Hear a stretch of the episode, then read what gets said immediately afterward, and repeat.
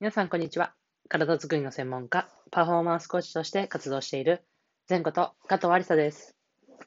こちらの内容は、体に関する知識から、専門家である仕事のこと、考え方などを発信しております。本日は、どんなセミナーに参加したらいいですかというテーマでお話をしていきたいと思います。本題に入る前に一つお知らせをさせてください。私が主催しているバスケットボールスキルとトレーニングを掛け合わせたオンラインコース、バスケットボールオンライントレーニング、略して BOT というコンテンツの一つにゲストをお招きしてお話をしていただく会があります。今回ですね、前回の回ですが、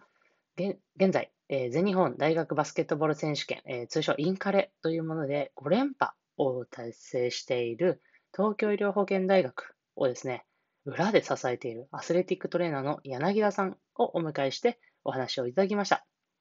非常にバスケットボール選手にとってためになるお話だったので、アーカイブにご興味ある方は概要欄のリンクからチェックしてご購入ください。はい。という形で本題に入っていきたいなと思いますが、よくですね、こう、若手の、えー、専門家の方だったりとか、まあ、学生トレーナーの方からですね、どんなセミナーに行ったらいいですかというですね、質問を受けることがあります。で、そこのですね、回答をですね、こちらでお話をしていきたいなと思いますが、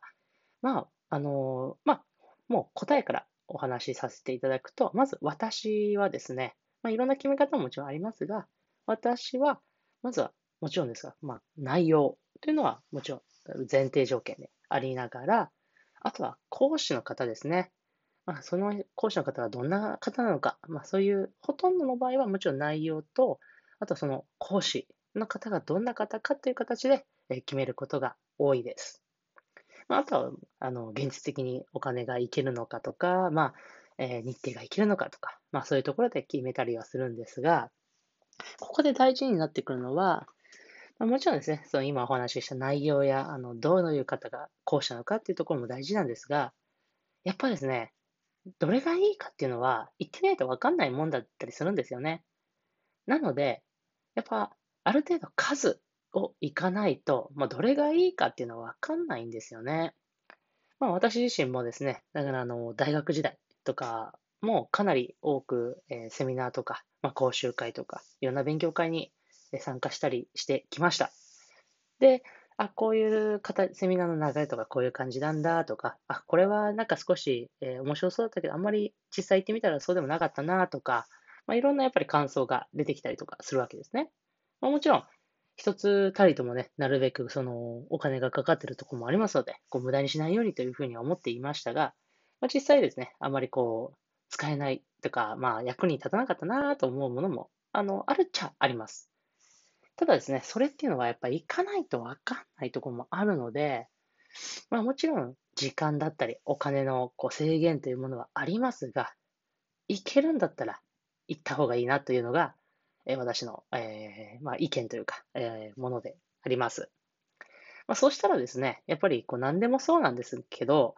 もう数いったりとか、まあ、そういう量をこなしていけば、やっぱ質っていうものが上がってくるわけですね。まあ、要は、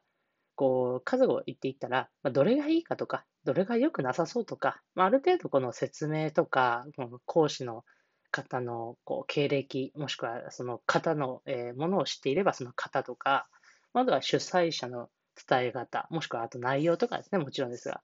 で、あ大体これはちょっとなんか、うん、良さ、良さそうだなとか、これは良くなさそうだなみたいなのは、なんとなく分かってくるわけですね。まあ、これはもう本当、このセミナーというものに限らず、他のものでも、えー、共通して言えることかなと思いますので、今回はですね、この感じでお伝えをさせていただきました。ぜひ皆様の活動にも活かしていただけたら嬉しいです。いかがだったでしょうか？少しでも皆様のお役に立てたら嬉しいです。えー、なんかお役に立てたなとか、なんか面白かったなっていう方は、ぜひチャンネル登録やフォロー、えー、高評価のボタンを押していただけるととっても嬉しいです。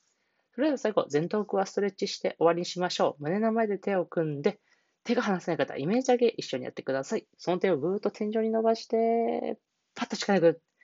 はい。それではまた次のエピソードでお会いしましょう。